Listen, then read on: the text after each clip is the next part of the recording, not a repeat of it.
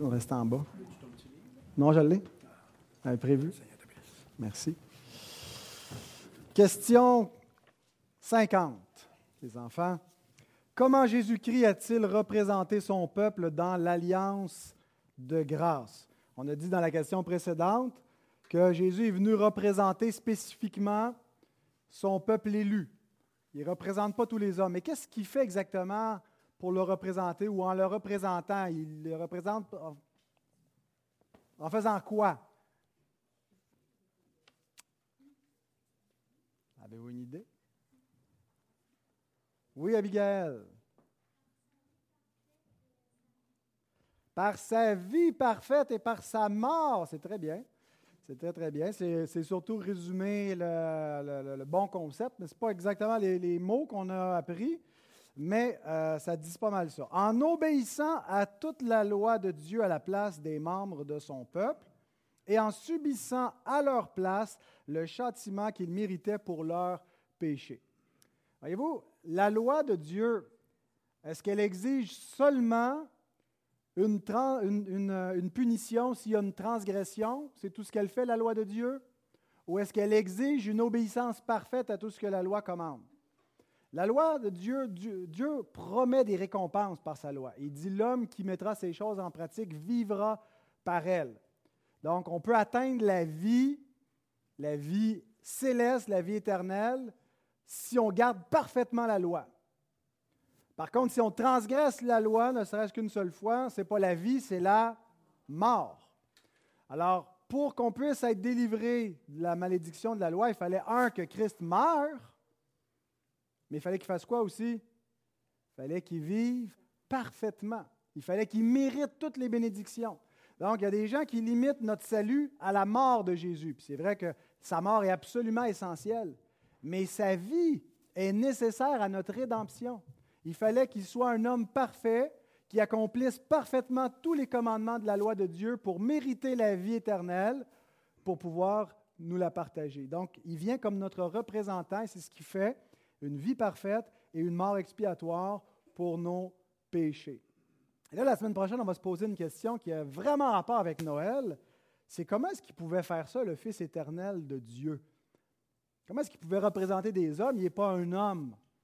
Ah, je vous donne une semaine pour penser à ça.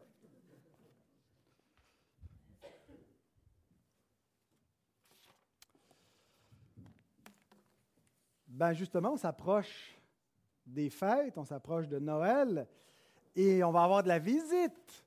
Ben, j'imagine, certains d'entre nous, on va se visiter ou on va visiter d'autres personnes. Euh, et souvent, c'est des temps euh, mémorables, euh, des, des, des, visites parfois qui sont mémorables. Moi, je sais qu'il y a du monde qui sont venus chez nous, puis je ne l'ai pas oublié. Il y a des visites plus mémorables que d'autres. Et ce matin, nous allons voir une visite mémorable. La semaine dernière, on a vu justement une visite prodigieuse. C'était celle d'un ange envoyé du ciel, l'ange Gabriel, qui a d'abord visité Zacharie et ensuite Marie pour leur annoncer à chacun euh, une naissance importante, celle du prophète du Très-Haut et celle du fils du Très-Haut. Bien, euh, aujourd'hui, on va voir encore une visite prodigieuse, mais cette fois, c'est Marie qui visite Élisabeth. Alors, notre message de la semaine dernière était centré euh, en deux temps sur Zacharie suivi de Marie. Bien là, ça va être la femme de Zacharie, Élisabeth, suivie de Marie. Euh, j'ai aimé cette réflexion de J.C. Rowell euh, qui dit que si cette visite n'avait pas eu lieu, Élisabeth n'aurait peut-être pas été remplie du Saint-Esprit, comme elle le fut. Et Marie n'aurait peut-être jamais prononcé ce cantique de louange qui est maintenant connu dans toute l'Église du Christ. Les mots d'un ancien théologien sont profonds et vrais. Le bonheur double lorsqu'il est partagé. Le chagrin augmente en étant refoulé et la joie en étant exprimée. Et nous goûtons ce, qui est décrit ici lorsque euh, nous nous rencontrons entre frères et sœurs, lorsque les saints se rencontrent il y a des bénédictions qui en jaillissent. Hier, on était réunis quelques frères et sœurs pour euh, partager euh, un moment avec notre frère Louis avant euh, son départ pour le Nicaragua. Et on a eu des, bons temps dans la louange ensemble. Et c'est une bénédiction qui jaillit du milieu de la rencontre des saints. et donc, quand, on, quand, les saints se rencontrent, ça devrait être un, un lieu particulier de bénédiction. Essayons de parler d'autre chose que de la pluie puis du beau temps quand on se rencontre. Ça peut faire partie de notre conversation, mais essayons de centrer nos rencontres sur les gloires divines, sur les gloires de la parole et chanter les louanges de notre Dieu. Vous allez voir comment votre âme va en être bénie. J'invite à vous lever, nous allons lire la parole du Seigneur. On va la lire. Euh, le premier paragraphe, ce n'est pas tout le, texte qui sera exposé. On, a les versets 39 à 56 à couvrir. Euh, ah, j'avais commencé avec mon plan. Ben, tandis que vous êtes debout, regardez mon plan revenir à mon plan. Alors, on a euh, les versets 39 à 45. D'abord, la salutation de Marie, euh, avec l'effet du tressaillement du prophète et la déclaration d'Élisabeth, et ensuite le Magnificat de Marie, euh, dans lequel on retrouve l'adoration et le salut. Donc, lisons le premier paragraphe, Luc 1, 39 à 45. Dans ce même temps, Marie se leva et s'en alla en hâte vers les montagnes dans une ville de Juda. Elle entra dans la maison de Zacharie et salua Élisabeth. Dès qu'Élisabeth entendit la salutation de Marie, son enfant tressaillit dans son sein, et elle fut remplie du Saint-Esprit. Elle s'écria d'une voix forte, Tu es bénie entre les femmes, et le fruit de ton sein est béni. Comment m'est-il accordé que la mère de mon Seigneur vienne auprès de moi? Car voici, Aussitôt que la voix de ta salutation a frappé mon oreille, l'enfant a tressailli d'allégresse dans mon sein. Heureuse celle qui a cru, parce que les choses qui lui ont été dites de la part du Seigneur auront leur accomplissement. Arrêtons ici notre lecture et demandons à notre Dieu de bénir sa parole. Seigneur, euh, nous voulons te remercier pour euh, les Écritures qu'on peut euh, étudier et par elles, Seigneur, tu parles tu es le Dieu euh, vivant et le Dieu qui se révèle. Et c'est ta parole, Seigneur, que nous avons lue, que nous voulons euh, étudier. On te demande que tu puisses parler à nos cœurs, nous donner l'attention et la compréhension de cette visite euh, dans laquelle tu as manifesté des, choses glorieuses et des bénédictions. Et on veut en recevoir l'effet sur nos âmes ce matin même. Au nom de Jésus-Christ. Amen. Vous pouvez vous asseoir.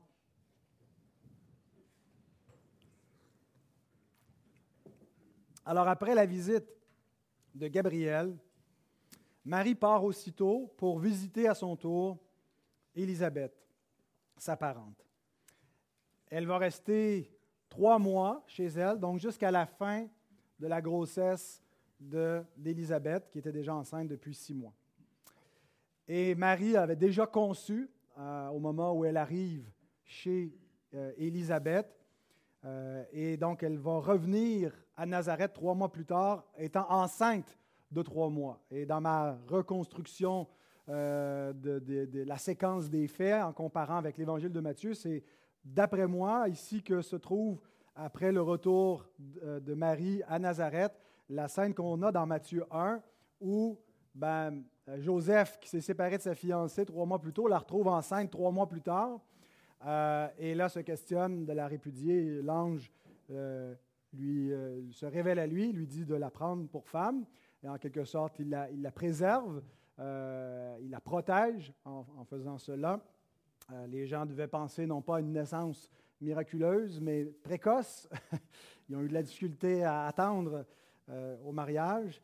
Mais donc, il, il s'humilie en quelque sorte pour accueillir Christ avec sa femme.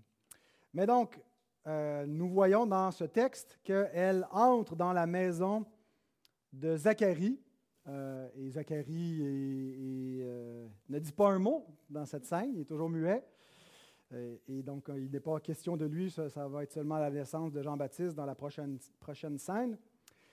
et elle salue Élisabeth. C'est donc notre premier point, la salutation de Marie qui manifeste un, double effet ou un effet sur deux personnes distinctes. D'abord, le prophète et la maman du prophète, Élisabeth.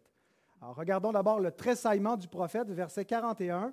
Dès qu'Élisabeth entendit la salutation de Marie, son enfant tressaillit dans son sein. Mais tressaillir, ça peut être tressaillir de peur, ça peut être tressaillir euh, avec un stress. Mais Élisabeth interprète pour nous au verset 44 la nature de ce tressaillement. Car voici aussitôt que la voix de ta salutation a frappé mon oreille, l'enfant a tressailli d'allégresse. Un transport de joie de cet enfant dans le sein d'Élisabeth. Et ici, on a un tressaillement prophétique. La semaine dernière, on comparait la, situation de Zacharie d'Élisabeth avec euh, Abraham et Sarah. Vous vous rappelez comment il y avait des correspondances entre ces deux couples âgés qui n'étaient plus en état d'avoir des enfants, deux femmes stériles qui pourtant vont enfanter dans leur vieillesse. Et quand on revient euh, aux naissances qu'on a dans la Genèse euh, de nos patriarches, on voit aussi que parfois il y a des signes dans la, naissance de ces enfants-là, dans la séquence des naissances, euh, avec par exemple Ismaël qui est engendré selon la, chair et Isaac qui naît selon la promesse par la puissance de Dieu. Et on a ici une, allégorie ou une typologie de euh, ceux qui cherchent le salut par les œuvres et ceux qui l'obtiennent par grâce, par, par la foi comme une promesse. Euh, et, Paul compare les deux femmes avec les deux alliances et ceux qui sont d'en haut et d'en bas. Mais on a aussi avec la naissance de Jacob et d'Ésaü quelque chose qui se passe dans le, sein même de, leur mère, qui les enfants se heurtaient dans le sein de leur mère et elle alla consulter l'Éternel et il dit, ben, il y a en, toi deux nations hein, qui vont être un peu en rivalité et c'était le cas dans leur, euh, leur jeunesse. Euh, ils vont éventuellement faire la paix, mais euh, Jacob et Ésaü, Israël et Édom vont aussi être des, nations, deux peuples où il y aura de l'opposition. Donc, déjà dans le sein de la mer, il y avait une, bataille entre les, deux enfants à naître, mais qui était prophétique, qui anticipait des choses. On le voit avec Péret et Zéra, ou Zéra qui sont les jumeaux euh, qui, qui, les, fils de, de Judas euh, par euh, Tamar. Et puis, l'enfant sort la main, la sage-femme lui accroche le cordon, mais finalement, c'est son frère Péretz qui naît avant, et c'est pour ça qu'on l'appelle Péretz. Il a fait une brèche, et c'est lui qui obtient le droit d'aînesse et qui est dans la lignée du Christ, qui l'a supplanté. Donc, des naissances qui ont quelque chose de prophétique dans la façon dont elles se manifestent. Ben ici, avec le tressaillement de Jean-Baptiste, c'est un tressaillement prophétique. C'est un tressaillement qui augure en fait ce que va être la vie de Jean-Baptiste. Même ici, pendant qu'il est dans le sein de sa mère, avant sa naissance, et ça nous parle ici que les enfants à naître sont des personnes euh, et qu'ils ont même parfois des rôles prophétiques et qu'on devrait tenir en haute estime, nous comme chrétiens, comme enfants de Dieu, euh, la valeur de la vie dès la conception. Donc Jean ici exerce avant sa naissance une fonction prophétique de précurseur pour le Messie, pour l'enfant de Marie. La destinée de Jean, le but de son existence, pourquoi est-ce qu'il a ce fils qui vient prophétiquement, euh, qui naît providentiellement, miraculeusement, d'un couple euh, âgé, d'une femme stérile, ben, c'est parce qu'il est celui que Dieu destinait à être la voix de celui qui crie dans le désert pour préparer le peuple du Seigneur. Et la fonction de Jean, son, rôle, c'était d'ouvrir la voie à Jésus qui vient après lui et de l'identifier publiquement et de le consacrer publiquement dans sa mission. Notez que la mission publique ou le ministère public de Jésus commence lorsqu'il reçoit le baptême de Jean, que j'interprète comme une sorte d'ordination messianique euh, où il est consacré par un lévite, euh, par ce, rituel, ce baptême euh, comme étaient consacrés les Lévites dans un, bain de purification. Et euh, l'Esprit de Dieu descend sur lui et il commence son ministère public à ce moment-là. Donc, c'était le rôle de Jean de consacrer le Fils du Très-Haut dans son rôle messianique comme homme pour accomplir la rédemption. Et on voit cela dans l'Évangile selon Jean, chapitre 1, versets 29 à 34. Le lendemain, il vit Jésus venant à lui et il dit, Voici l'agneau de Dieu qui ôte le péché du monde. C'est celui dont j'ai dit, Après moi vient un homme qui m'a précédé, car il était avant moi. Un homme qui vient après moi, mais qui était là avant moi, parce que c'est Dieu éternel. Je ne le connaissais pas, mais c'est afin qu'il soit manifesté à Israël que je suis venu baptiser d'eau. Jean rendit ce témoignage. J'ai vu l'Esprit descendre du ciel comme une colombe et s'arrêter sur lui. Je ne le connaissais pas, mais celui qui m'a envoyé baptiser d'eau m'a dit, Celui sur qui tu verras l'Esprit descendre et s'arrêter, c'est celui qui baptise du Saint-Esprit. Et j'ai vu, j'ai rendu témoignage qu'il est le Fils de Dieu. Donc celui qui avait la mission d'identifier premièrement et publiquement le Messie, c'est Jean. Et donc, le premier moment où, en quelque sorte, il le reconnaît, c'est lorsque la voix de la mère de son Seigneur se fait entendre et qu'il tressaille d'allégresse. Toute sa destinée pour ouvrir la voie de celui qui vient après lui, mais qui était avant lui. Et lorsqu'il entend la voix de sa mère, il tressaille dans le sein de sa propre mère. Lorsque Jean accomplit sa mission, une fois qu'il a identifié le Messie, il peut en quelque sorte disparaître de la scène. Il va mourir en prison, décapité, mais il peut en quelque sorte mourir en paix comme Siméon, qui avait reçu la promesse qu'il ne mourrait pas sans avoir vu le Messie euh, d'Israël. Et il dit à la fin de sa vie, Ô oh Dieu, tu peux maintenant laisser aller en paix ton serviteur, car mes yeux ont vu ton salut. Ben, de la même façon, Jean-Baptiste, lorsqu'il a reconnu le Christ, pouvait libérer la place, pouvait mourir en paix, et il y a quelque chose aussi à comprendre pour nous tous, que le but ultime de l'existence d'un homme est de reconnaître le Messie, de reconnaître le Christ, qu'on ne, ne, doit pas mourir, qu'on ne peut pas mourir euh, sans avoir reconnu qui est le Christ, dans le sens où si on ne le reconnaît pas, on est perdu. Ceux qui l'ont reconnu, ceux qui croient en lui, peuvent à leur tour mourir en paix. Jean nous montre de plus par ce tressaillement qu'il n'y a pas de plus grande joie que de connaître et que d'aimer le Christ. Votre cœur soupire après quelque chose, votre cœur veut aimer. Vous voulez aimer, vous voulez goûter la vie, vous voulez expérimenter des choses. Et les hommes s'enfoncent dans des, amours idolâtres. Euh, que ce soit envers des personnes, que ce soit envers des substances, que ce soit envers des objets, envers des circonstances, leur cœur cherche cet amour, mais l'amour dont ils ont besoin et qui peut s'exprimer sans que ce soit de l'idolâtrie et qui va véritablement rassasier et satisfaire l'âme, c'est lorsque l'âme de l'homme est éprise du Christ. Lorsque nous connaissons le Fils de Dieu, que nous l'aimons véritablement il y a une joie qui en résulte. Et il n'y a pas de plus grande joie que d'aimer Christ, que de chanter ses louanges, que de le servir. on le voit ici par ce tressaillement qui est, est, prophétique et qui anticipe ce que Jean va exprimer dans des mots plus tard, dans Jean 3, versets 25 à 30. Il s'éleva de la part des disciples de Jean une dispute avec un juif touchant la purification. Ils vinrent trouver Jean et lui dirent Rabbi, celui qui était avec toi au-delà du Jourdain et à qui tu as rendu témoignage, voici, il baptise, et tous vont à lui. Ah, c'est un problème. Hein? Tu as perdu ta popularité. Les foules venaient en grand nombre dans le désert. Tout le monde était autour de Jean. Les disciples de Jean sont, tout excités de ça. Mais là, voilà que celui à qui tu as rendu témoignage, ils vont tous à lui. Puis ils viennent de moins en moins à toi. Voici la réplique de Jean. Jean répondit, Un homme ne peut recevoir que ce qui lui a été donné du ciel. Vous-même m'êtes témoin que j'ai dit, Je ne suis pas le Christ, mais j'ai été envoyé devant lui. Celui à qui appartient l'épouse, c'est l'époux. Mais l'ami de l'époux qui se tient là et qui l'entend éprouve une grande joie à cause de la voix de l'époux. Aussi cette joie qui est la mienne est parfaite. Il faut qu'il croisse et que je diminue. Voici c'est quoi un chrétien? Voici c'est quoi un disciple de Christ?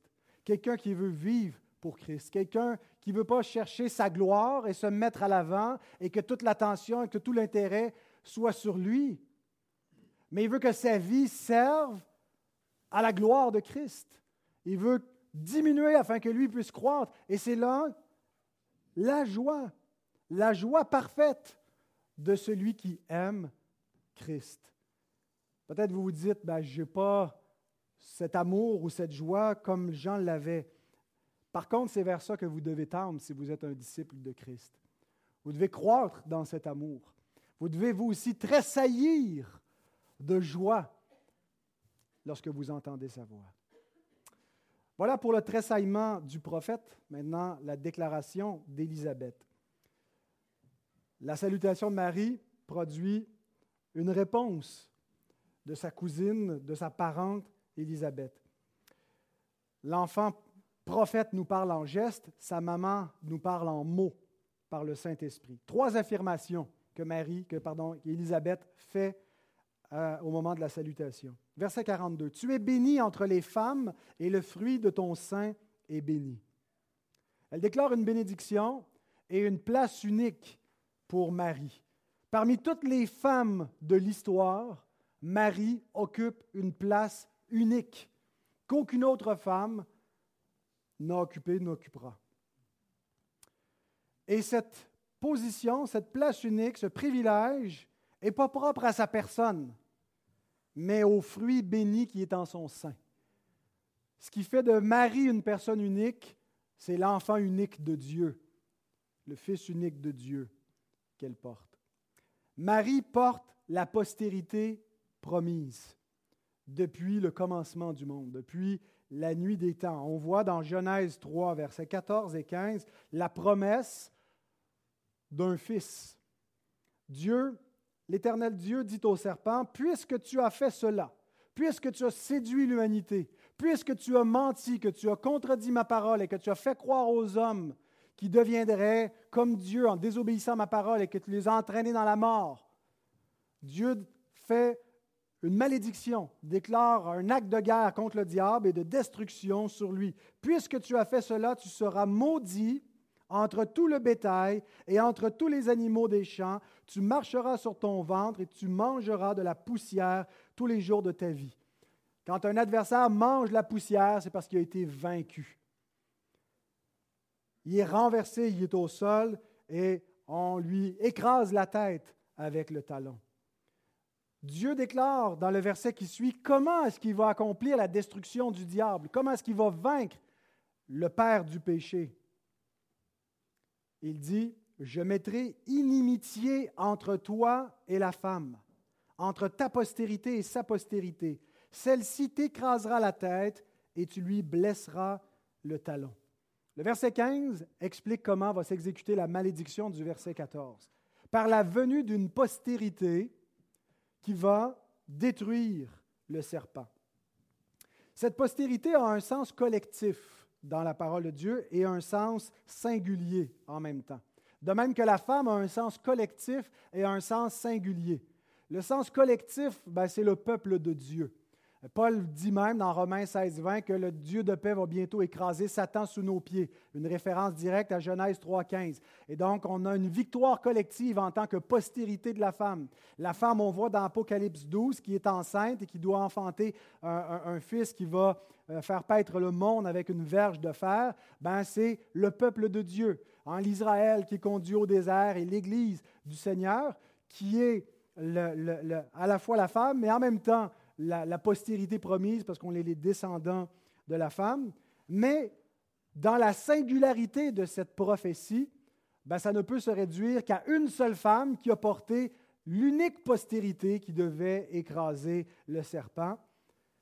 Et la femme, c'est Marie, et la postérité, c'est Jésus.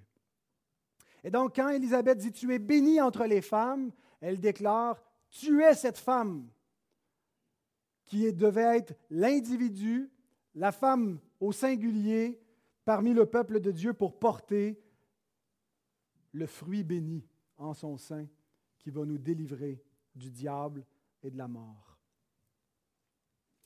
La deuxième chose qu'Élisabeth déclare au verset 43, Comment m'est-il accordé que la mère de mon Seigneur vienne auprès de moi? Notez qu'il y a un renversement d'honneur. Marie est la cadette. Et dans la culture orientale de l'époque, hein, on, met en honneur les, aînés, ceux qui sont au-dessus, de nous en âge. Donc, c'est, Élisabeth, en quelque sorte, qui euh, devrait être honorée, euh, qui, devrait faire l'honneur, ou plutôt c'est Marie qui devrait être honorée par la présence d'Élisabeth, euh, simplement par la, position, le rang social. mais ici, il y a un renversement, comme on voit beaucoup dans ces passages qu'on a, on vus de l'Ancien Testament, des, les, postérités où le, le, frère aîné est soumis au frère cadet. Euh, et c'est un thème qui est fréquent dans l'évangile de Luc, le renversement, hein, où les faibles renversent les puissants, et on le voit dans le Magnificat de Marie qu'on va lire dans un instant. Il y a un renversement euh, où Marie, la cadette, qui est toute jeune, qui, a l'âge euh, probablement autour de, ma fille Michal, par exemple, ben, c'est elle qui est élevée au-dessus d'Élisabeth. Et ça me rappelle un peu comme David qui appelait son fils son Seigneur.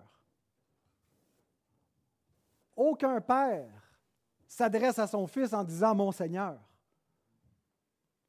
Aucun père vous voit son fils dans ce contexte culturel de l'époque. Alors Jésus pose la question dans Luc 20, 41 à 44. Comment dit-on que le Christ est fils de David? David lui-même dit dans le livre des psaumes, le Seigneur a dit à mon Seigneur, assieds-toi à ma droite, jusqu'à ce que je fasse de tes ennemis ton marchepied. David donc l'appelle Seigneur. Comment est-il son fils? Il est son fils, mais il est aussi son Seigneur. Jésus voulait les faire réfléchir parce qu'ils ne réfléchissaient pas beaucoup à la, nature du Messie qui devait venir à la position. Il vient, oui, comme un simple homme, comme le fils d'un charpentier, mais en même temps, il est le Seigneur de David. Marie porte son propre Seigneur. Le fils de Marie, c'est le Seigneur de Marie, et Élisabeth appelle Marie la mère de son Seigneur. Verset 45. Heureuse celle qui a cru, parce que les choses qui lui ont été dites de la part du Seigneur auront leur accomplissement. Alors, en désignant Marie comme celle qui a cru, euh, il y a un contraste qui est fait avec Zacharie, celui qui a douté, celui qui a été incrédule et qui, en ce moment, est muet. Mais heureuse celle qui a cru. La béatitude, une béatitude, c'est quand on est déclaré béni, heureux. Euh, il y a un bienfait, il y a, une, il y a une grâce, il y a une bénédiction. Et elle est fondée sur la foi. Heureuse celle qui a fait quoi? Qui a cru. La grâce de Dieu s'obtient par la foi seule. Et la foi est fondée non pas dans le vide, non pas sur quelque chose que je m'imagine, mais sur la parole du Seigneur. Heureuse celle qui a cru la parole du Seigneur. Donc la béatitude s'obtient par la foi et la foi est fondée sur la parole de Dieu. Alors voilà pour la première section. Je vous invite à vous lever à nouveau. On va continuer la lecture, ça va vous aider à vous réveiller. Versets 46 à 56 le Magnificat de Marie. Et Marie dit, Mon âme exalte le Seigneur, et mon esprit se réjouit en Dieu mon Sauveur, parce qu'il a jeté les yeux sur la bassesse de sa servante. Car voici désormais toutes les générations me diront bienheureuse, parce que le Tout-Puissant a fait pour moi de grandes choses. Son nom est saint et sa miséricorde s'étend d'âge en âge sur ceux qui le craignent. Il a déployé la force de son bras. Il a dispersé ceux qui avaient dans le cœur des pensées orgueilleuses. Il a renversé les puissants de, son, de leur trône et il a élevé les humbles. Il a rassasié de bien les affamés et il a renvoyé les riches avides. Il a secouru Israël, son serviteur, et il s'est souvenu de sa miséricorde, comme il l'avait dit à nos pères envers Abraham et sa postérité pour toujours. Marie demeura avec Élisabeth environ trois mois, puis elle retourna chez elle. Amen. Puis vous rasseoir.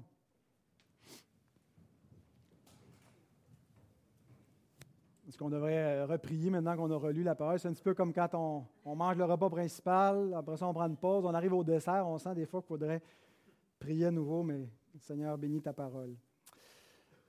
Donc, on appelle euh, dans la, tradition chrétienne cette, euh, section le Magnificat de Marie.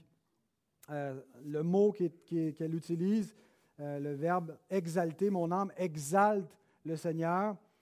mégaluno, en grec, a le sens d'exalter, de glorifier ou de magnifier. Alors, le Magnificat, Marie magnifie, elle exalte le Seigneur. C'est de là que ça vient. Ce cantique de Marie, ce mot de louange, euh, cette exaltation nous est donnée, entre autres, pour nous servir de modèle, pour qu'on revêt la même humilité que Marie dans la façon dont on s'approche de Dieu. J.C. Rowell écrit Essayons d'imiter cette sainte humilité de la mère de notre Seigneur. Bien que nous refusions catégoriquement de la considérer comme une médiatrice ou de la prier. Comme elle, soyons humbles à nos propres yeux et ayons peu d'estime pour nous-mêmes. L'humilité est la plus haute grâce qui puisse orner le caractère chrétien. Un ancien théologien a dit avec justesse qu'un homme a autant de christianisme qu'il a d'humilité. Donc notons euh, comment elle euh, se voit euh, basse à ses propres yeux et apprenons aussi à, ne pas nous élever orgueilleusement, à ne pas, ça implique quand on vit des, des souffrances, on ne dit pas c'est injuste et pourquoi Dieu fait ça, mais on s'humilie en disant Seigneur, si c'est ta volonté que je souffre, ben, qu'il en soit ainsi. On accepte ce que Dieu nous donne lorsqu'il nous abaisse comme lorsqu'il nous élève. Deux choses à retenir, ou en tout cas que, je trouve qui, euh, euh, ressortent de ce magnificat, l'adoration et le salut. Marie adore Dieu. Elle dit, Mon âme exalte le Seigneur et mon esprit se réjouit en Dieu, mon Sauveur. Et l'occasion pour cette adoration, c'est le don du Christ, le fruit de son sein. Le don du Christ est une occasion pour elle d'exalter Dieu, d'adorer Dieu. Et en fait, il n'y a pas de plus grand sujet d'exaltation pour le peuple de Dieu que Christ lui-même. Le fait que Dieu nous l'ait donné devrait nous conduire à adorer Dieu. Je sais que dans notre tradition réformée, il y a toutes sortes d'opinions euh, opposées sur la fête de Noël euh, et toute l'idée de l'observance d'un calendrier liturgique euh, et que tout ça devrait, euh, ça, ça vient parfois être problématique avec le principe régulateur du culte. Mais notons, peu importe la place dans le calendrier, que la naissance de Jésus doit être célébrée par l'adoration de Dieu. Nous adorons Dieu sur la base de qui est Dieu, mais aussi sur la base de ce que Dieu fait et sur la base en particulier des rédemptions que Dieu accomplit dans l'histoire. Et ici, c'est la plus grande des rédemptions, c'est une rédemption éternelle, et on doit célébrer la naissance de Jésus par l'adoration de Dieu. Alors, comment vous allez fêter Noël cette année? Ben, vous devriez principalement fêter Noël en adorant Dieu. Mettez pas toute votre attention sur les cadeaux de Noël, sur les repas de Noël, sur les visites à Noël, mais principalement sur l'adoration que nous voulons donner à notre Dieu pour le don de son Fils. En passant de tout vers le 25, donc si vous voulez venir adorer Dieu en Église, ben, on peut le faire le matin même de Noël. L'adoration doit être joyeuse. Euh, elle dit au verset 47, euh, Mon esprit se réjouit.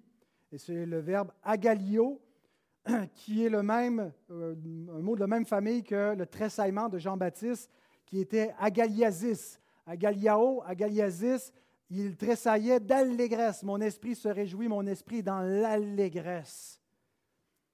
Notre adoration ne devrait pas être juste quelque chose de cérébral, de monotone, mais être un transport de joie et de gratitude pour le salut que Dieu nous donne. Et sur l'adoration, une dernière remarque, l'adoration est fondée sur un acte divin de délivrance. Quand Dieu opère des délivrances dans l'Ancien Testament, c'est généralement suivi de, l'adoration, de chants de louange. Hein, quand Dieu libère, par exemple, son peuple de l'Égypte, on voit Myriam qui sort avec toutes les femmes d'Israël et qui dirige un cantique et le peuple qui répond en adoration pour la rédemption de l'Égypte. Et assez souvent, quand, David expérimente des délivrances de la part de l'Éternel et qu'il voit le, bras de Dieu le secourir, il s'exclame dans des psaumes comment Dieu est bon et fidèle et avec les délivrances qu'il apporte. Bien, ici, nous avons la délivrance des délivrances. Pas une simple délivrance temporelle ou terrestre, mais une délivrance éternelle, un salut éternel qui doit engendrer une louange perpétuelle pour le peuple de Dieu. Attendons pas d'être au ciel pour adorer Dieu, euh, pour ce salut en Christ. C'est maintenant sur la terre que nous le faisons. Donc l'adoration que Marie exprime est liée à la circonstance dans laquelle elle exprime la venue du Sauveur. Examinons ce salut. Dernier point ou sous-point. Quatre choses à dire sur le salut que Marie décrit dans le Magnificat.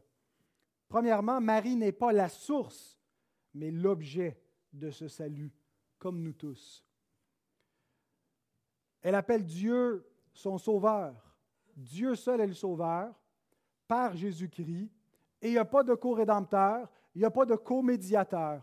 Dieu a utilisé d'autres personnes dans l'accomplissement de la rédemption, mais c'est Christ seul qui effectue cette rédemption. Marie a autant besoin de nous d'un sauveur et elle porte son sauveur en elle. Et donc, lorsqu'elle loue Dieu pour ce qu'il a fait pour elle, je ne pense pas que l'objet principal de sa louange soit simplement son privilège d'être la mère du Messie. Oui, ça fait partie. Elle remercie Dieu qui a fait de grandes choses, qui lui donne d'être cette femme bénie entre toutes les femmes. Mais la raison principale de la louange de Marie, c'est pour son propre salut en Christ, son Fils. Et c'est Jésus lui-même qui nous l'apprend. Lorsqu'une femme parmi ses auditrices se lève et qu'elle déclare la béatitude de la mère de Jésus basée sur le fait qu'elle est sa mère, Jésus la reprend. Et on lit ceci dans Luc 11, 27, 28. Tandis que Jésus parlait ainsi, une femme, élevant la voix du milieu de la foule, lui dit Heureux le sein qui t'a porté, heureuses les mamelles qui t'ont allaité. Et il répondit Heureux plutôt ceux qui écoutent la parole de Dieu et qui la gardent. Marie qui tressaille d'allégresse, Marie qui est déclarée heureuse et une femme bénie d'entre toutes les femmes, qui est déclarée bienheureuse, qui se dit elle-même bienheureuse dans ce magnificat. Sa béatitude, ce n'est pas premièrement d'être la mère de Jésus, mais d'être sauvée par Jésus. Et donc, sa béatitude est aussi la nôtre. Parce que Jésus ne la limite pas à elle, mais à tous ceux qui, comme elle, se soumettent à la parole de Dieu, acceptent cette parole, acceptent et reçoivent et accueillent le Christ comme elle l'a accueilli de façon physique, littérale, mais on est appelé à le faire de façon spirituelle par la foi, pour que Christ aussi vive en nous.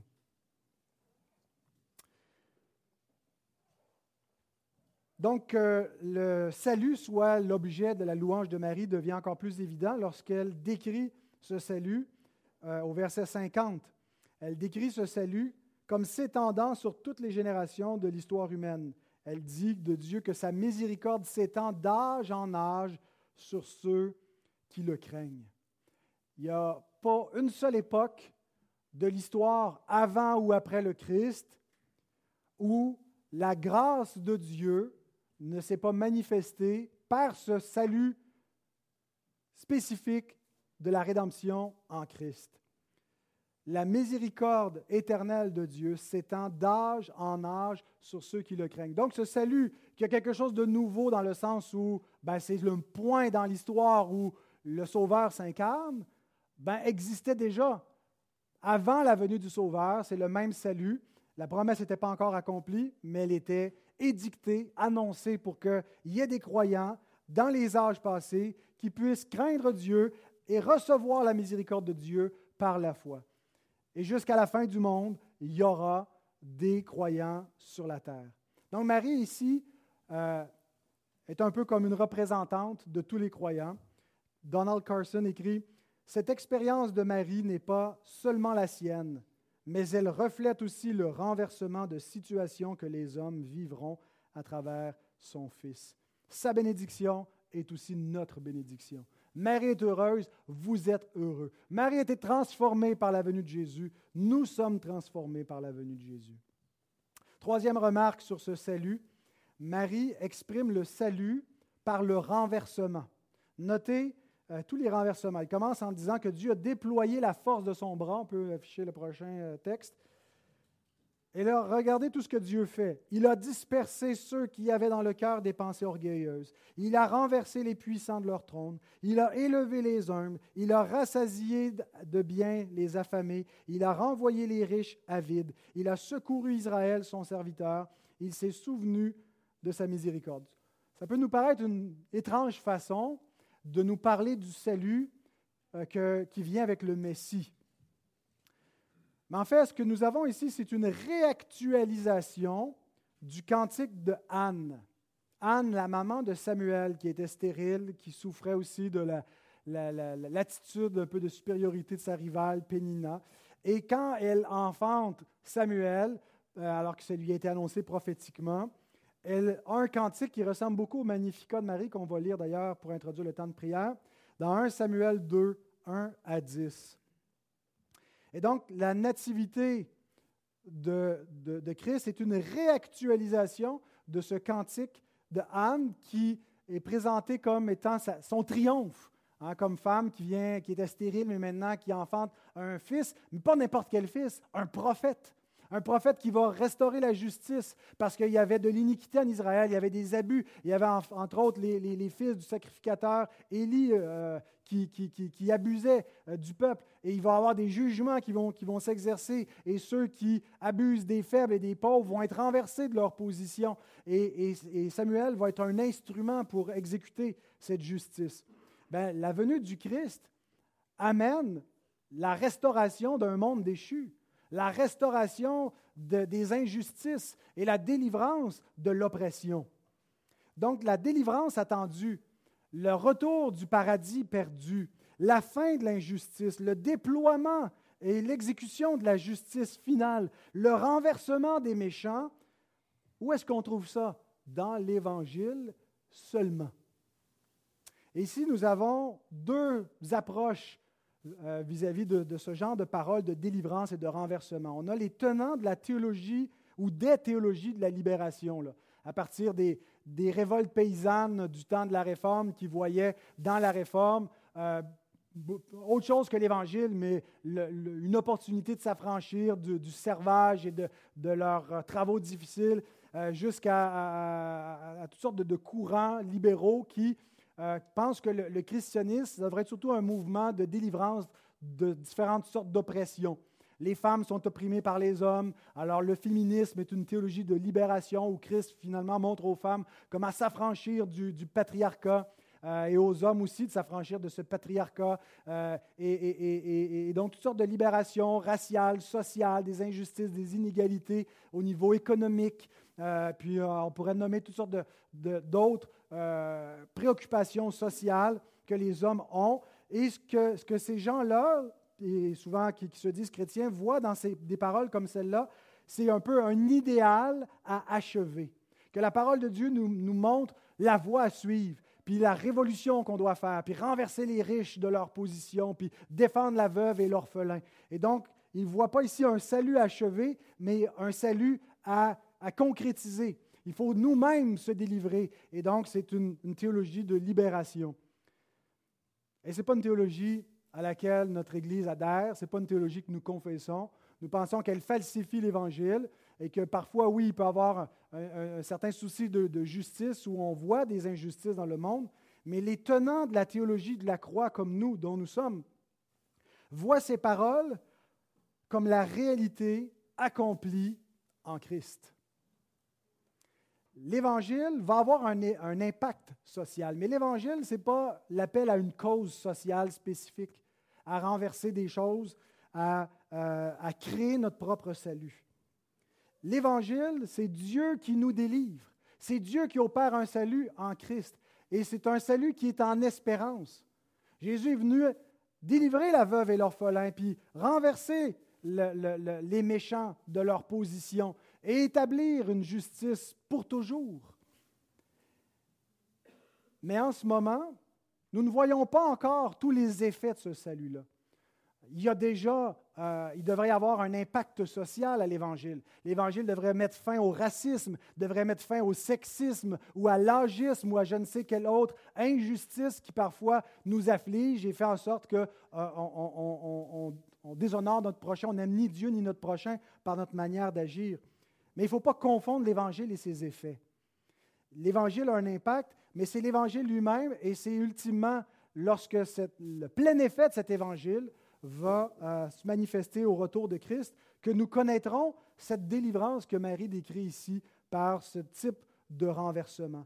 Oui, son fils vient pour restaurer, mais il ne prendra pas les armes pour le faire. Il ne va pas faire le piquet de grève. Il ne va pas dire aux gens, suivez-moi, puis allons manifester. Il va livrer sa vie en sacrifice. Il va aimer les siens jusqu'à la mort, puis il va dire, faites de même.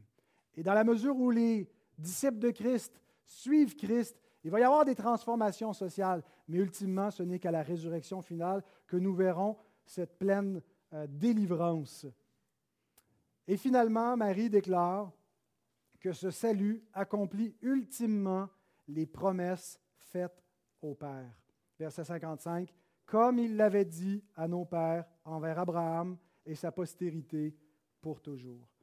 La venue du Christ et le salut en lui sont le terminus ad quem. Qui c'est qui me dit qu'il aimait ça, les termes euh, latins? Euh, non, je pense que je pense c'est Suzanne, elle est plus là.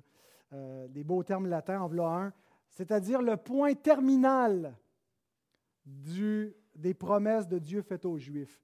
Quel était l'objet des promesses de Dieu? Oui, il y avait une terre promise. Oui, il y avait des bénédictions terrestres, mais tout ça pointait vers un point plus loin ultime et quand ce point ultime est venu, le salut en Christ et, le royaume de Dieu qui vient avec le Christ, ben, le reste était transitoire, euh, a disparu. C'était, c'était, euh, pas, euh, c'était pas ça le point final, la, la terre promise. Alors, la venue du Christ, Marie l'exprime comme étant l'accomplissement de la promesse ou des promesses faites au Père. Dieu avait en vue non pas simplement un salut terrestre, pour Israël, mais quelque chose qui dure pour toujours envers Abraham et sa postérité pour toujours. Eiston, Aeona, en grec, qui veut dire c'est éternel. Dieu a un salut non pas temporel, mais un salut éternel à donner. Et non seulement pour les Juifs, mais la postérité d'Abraham, ce sont tous ceux qui croient en Christ. Prions. Seigneur, on veut te remercier pour la rencontre de ces deux femmes, de ces deux saintes femmes de laquelle jaillit, Seigneur, des, des prodiges par euh, l'effet produit sur Jean-Baptiste, sur Élisabeth et sur Marie.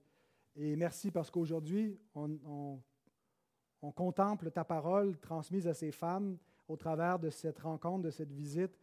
Et Seigneur, notre âme veut saisir ces bénédictions qui sont cachées en ton Fils.